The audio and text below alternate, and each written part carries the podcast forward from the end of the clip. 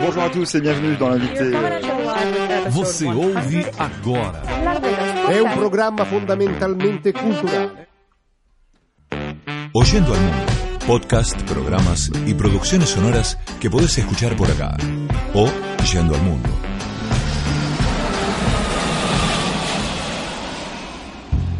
Mi nombre es Esteban Menis, estudié dirección de cine, teatro, marketing para productos culturales y algunas cosas más aisladas, como la guitarra que tengo en este momento al lado y hace muchos años que no toco. Hago ficción, hago comedia cuando puedo, hago podcasts y demás. Yo soy dueño de Eléctrica, todo esto que estás viendo acá es mi pequeño imperio. Posta FM es una plataforma de podcast de Luciano Banchero, que es un periodista. Posta. Radio del futuro. Llegué allí a través de conocidos en común como Florencia Halfon, que es amiga de Luciano y trabaja en la misma radio Metro donde trabajan ellos. Y bueno, lo conocí allí a Luciano. Vivimos bajo la dictadura de la felicidad constante. Tenemos que estar contentos todo el tiempo. En redes sociales ni hablar, vos lo sabés. Con ustedes hoy, en Humanos, Hernán Casiari.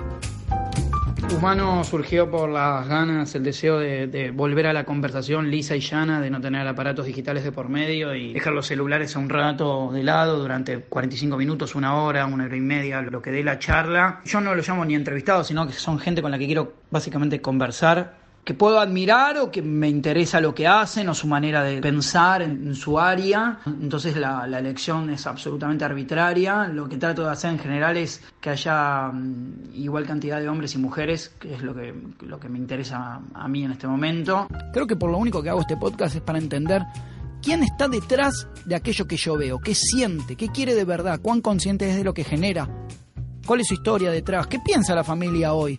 Para las conversaciones, eh, lo que hago primero es un trabajo más que nada formal de recopilación de, entrevistas y, datos de redes sociales, simplemente, o más que nada diría, para el hecho de no volver a repetir en lo posible ninguna pregunta que ya le hayan preguntado, que me parece lo más aburrido del mundo. Lo que más me divertía de juntarme a conversar con Narda Lépez era no hablar de cocina, no hablar de comida. En todo caso, si tengo un interés concreto sobre algo que ya se preguntó, reformular la pregunta, encontrar otra perspectiva sobre la misma. Lo tenía anotado en el celular, pero no, te, no, no quiero sacar el celular porque me gusta hablar sin el teléfono al lado, pero creo que en púrpura, tengo acá a ver si la puedo. Sí, sí. Eh, la mitad te deja de creer cuando perdés la racha. ¿Cómo querés que no tenga sabor a poco si esa chica me dio un beso y después me pidió una foto?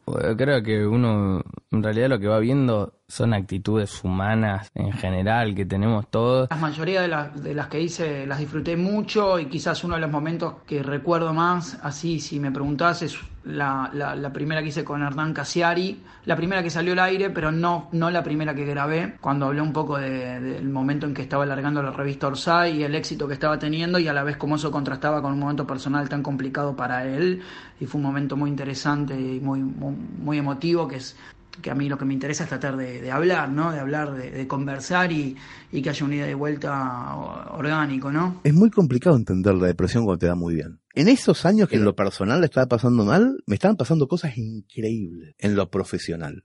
Cosas que yo nunca pensé que me iban a pasar jamás en la vida. O sea, primero que nunca pensé que iba a poder vivir de esto. Y después vivir súper bien de esto es rarísimo.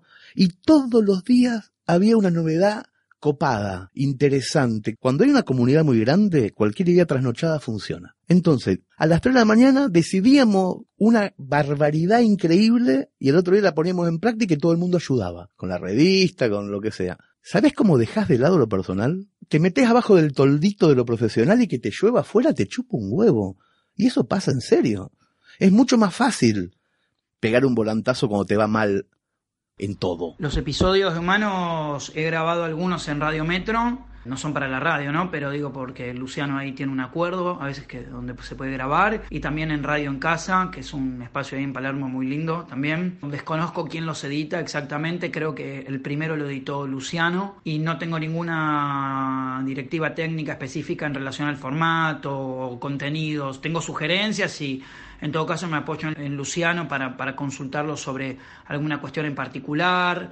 Antes de editarlos, lo que sí hago es escucharlos y mandarle al editor una devolución bastante, te diría muy, muy detallada sobre qué quiero conservar y si hay algo que no me interesa, no me gusta o siento que no estuvo bueno por lo que fuera, dejarlo afuera. Así que sí, soy de involucrarme mucho con el contenido previo a que salga y sobre todo que esté cómodo la persona que, que estuvo en el mismo, ¿no?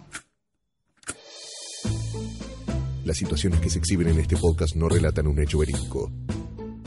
Sin embargo, cualquier semejanza con la vida real no es mera coincidencia.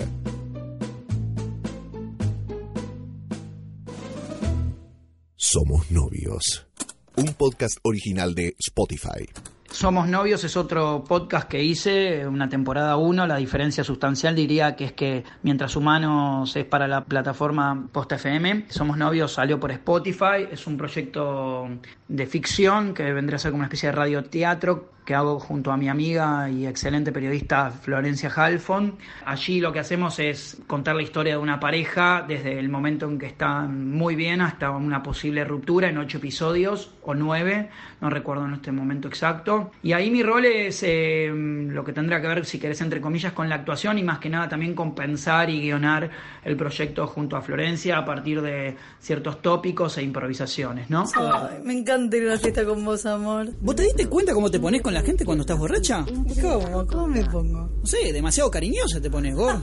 A propósito de haber comenzado a hacer podcast, empecé a escuchar también, escuchaba desde antes Letera 22, que es un podcast sobre guion que conducen Sebastián Rothstein y Santiago Calori.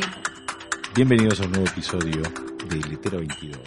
Que me encanta, porque bueno, yo también escribo, trato de escribir eh, cine o televisión o lo que fuera, digamos, de ficción. Y ese es uno que recomiendo puntualmente y después, bueno, hay varios y no quiero ser desprolijo, pero en este momento, si me preguntas, te diría que Letera 22 es uno que, que me gusta muchísimo. Escucha todos los episodios de Humanos en Posta, Spotify, Apple Podcast y tu aplicación favorita. Mi nombre es Esteban Menis. Hasta el próximo episodio. Oyendo al Mundo, podcast, programas y producciones sonoras que podés escuchar por acá o yendo al mundo.